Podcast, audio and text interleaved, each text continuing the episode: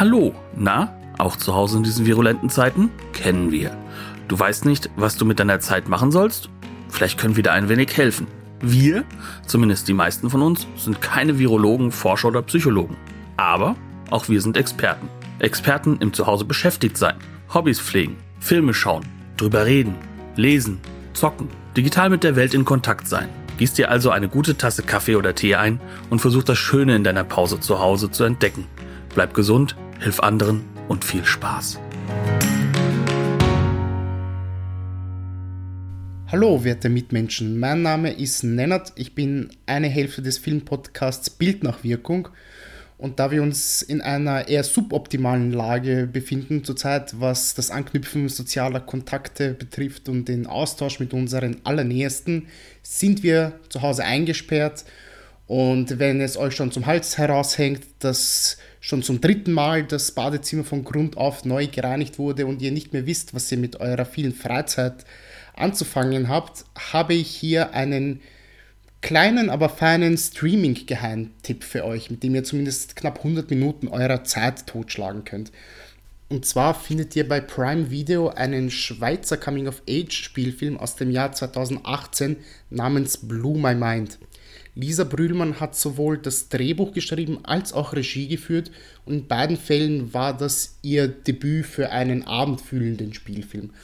Äh, die Story ist eigentlich relativ schnell erzählt. Äh, wir begleiten die 15-jährige Mia, die sich gemeinsam mit ihren Eltern ähm, auf einen Umzug vorbereitet, in eine neue Stadt ziehen muss und dort auf eine neue Schule kommt mit ihr lauter unbekannten Personen und jetzt ja Schritt für Schritt sich mehr oder weniger ihr, ihren Status dort aufbauen muss und eine neue Clique sucht, zu der sie dazugehören kann. Und ja, wie es so ist für 15-jährige Mädels im Regelfall, kickt die Pubertät voll hinein und dadurch hat man auch gewisse Probleme, die man bewältigen muss. Also, wie schon gesagt, ihr, ihr sozialer Status ähm, ist noch ungefestigt. Es sind ihr lauter unbekannte Personen, die auch andersherum nicht wissen, was für ein Typ Mensch sie ist, beziehungsweise wo man sie denn einordnen kann in dieser Hierarchie. Und sie hat dann auch relativ schnell eine Gruppe an gleichaltriger Mädels gefunden, wo sie sich relativ schnell, ja, zugehörig fühlt. Und in dieser Clique redet man vor allem über ein zentrales Thema und wie könnte es anders sein? Das ist dann natürlich Sex in allen möglichen Variationen und wer hat denn schon wie oft und tut es denn überhaupt weh und wie macht man es denn unter Anführungszeichen richtig und gibt es da Probleme, sollte man da vielleicht auf gewisse Sachen aufpassen und so weiter und so fort und ähm, sie hat da schon so eine gewisse Distanz zu dem Thema, gleichzeitig aber spürt sie ein, ein Erwachen dieser sexuellen Begierde und möchte dem dann natürlich auch nachkommen.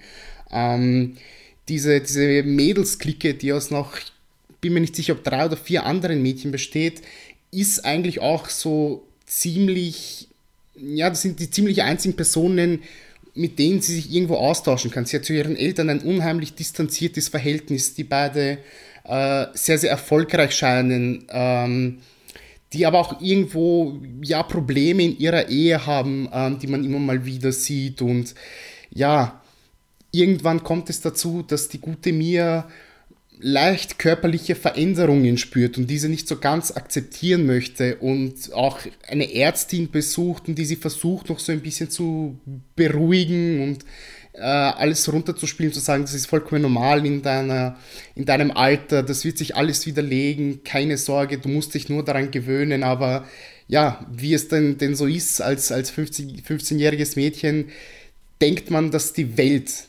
komplett zusammenbricht.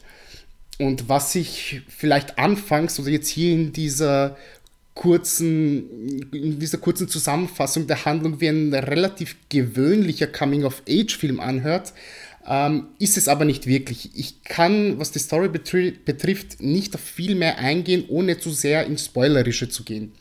Aber was ich, was ich zumindest verschlüsselt sagen kann, ist es, dass es sehr, sehr viele schön gezeichnete und perfekt platzierte Symboliken gibt, die das Ganze in, in die Richtung Mystery Horror treiben. Und dass es auch ein sehr, sehr großer Vorteil ist, dass dieser Film geschrieben und äh, inszeniert wurde von einer Frau. Denn wir haben eine sehr feinfühlige Aufarbeitung des Gefühlschaos eines, eines Mädchens in der Pubertät gepaart mit ich würde mal sagen, der Ablehnung all dessen, was gesellschaftspolitisch in ihrer Altersgruppe als inakzeptabel gilt.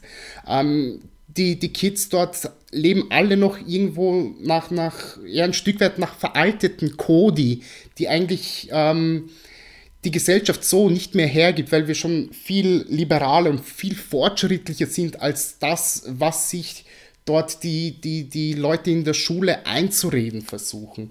Ähm, bitte, bitte gib diesem Film eine Chance. Es sind nur knapp anderthalb Stunden und ihr werdet nicht enttäuscht sein. Also es, es ist schon ein Film, der lässt sich wirklich in einem Atemzug nennen mit so vielen europäischen Coming-of-Age-Indie-Filmen, die in den letzten Jahren erschienen sind.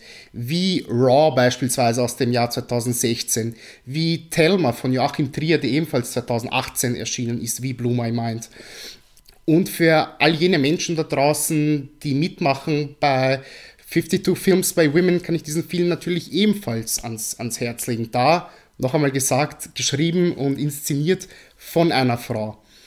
Ähm, so viel soll es jetzt zu diesem Tipp hier gewesen sein. Ich hoffe, ihr werdet eure Freude damit haben und möchte euch auch weiterhin sehr viel Gesund Gesundheit wünschen und hoffe, dass wir relativ bald wieder in die Normalität unter Anführungszeichen wieder zurückkehren können und wieder unsere Liebsten in die Arme schließen können. Vielen Dank. Tschüss. Herzlichen Dank fürs Zuhören. Brennt euch noch etwas auf der Seele? Dann teilt es uns mit in den Kommentaren oder auf Twitter bei @pause zu Hause. Ihr wollt selbst einen Tipp beitragen? Gerne. Meldet euch per DM auf Twitter oder auf der Homepage. Wir freuen uns auf eure Vorschläge. Tschüss.